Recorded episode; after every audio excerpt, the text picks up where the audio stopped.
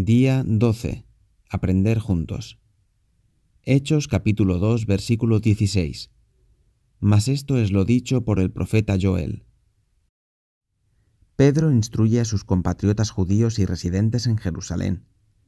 Nosotros también necesitamos a personas dotadas con el don de la predicación o de la enseñanza para que nos ayuden a comprender y a aprender la palabra de Dios por varias razones porque la podemos malinterpretar o tergiversar, o bien porque podemos ser engañados por falsos predicadores que solo buscan su beneficio personal, económico y de dominio y poder sobre los demás, o bien para comprobar que la palabra de Dios es verdad y buscar la dirección del Señor.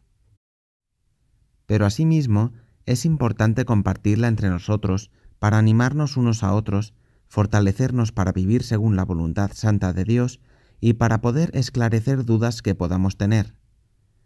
Además, nada nos une más como una familia espiritual que hablar de Él y con Él en oración juntos y unidos. Así es como vamos madurando y ayudando a los más jóvenes en la fe o recién convertidos.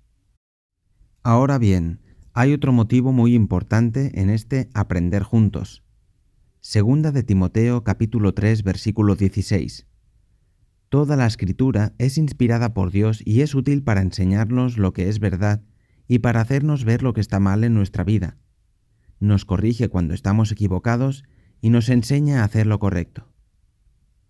A veces, a solas leyendo la Biblia, somos conscientes de que algo va mal en nuestra vida o en nuestro comportamiento, pero nos es necesario que alguien nos lo confirme exhortándonos en amor. Cada uno de vosotros debe arrepentirse de sus pecados y volver a Dios. Hechos capítulo 2 versículo 38. Nosotros, aun siendo cristianos maduros, debemos arrepentirnos continuamente de nuestros pecados y volvernos a Dios, y para eso también nos necesitamos unos a otros. Motivo de oración. Oremos para que la palabra de Dios actúe en nosotros como un bisturí de cirujano y extirpe todo lo malo que pueda haber en nuestro corazón y poder presentarnos ante Dios irreprensibles y para que el pecado no obstaculice nuestro testimonio ante los demás.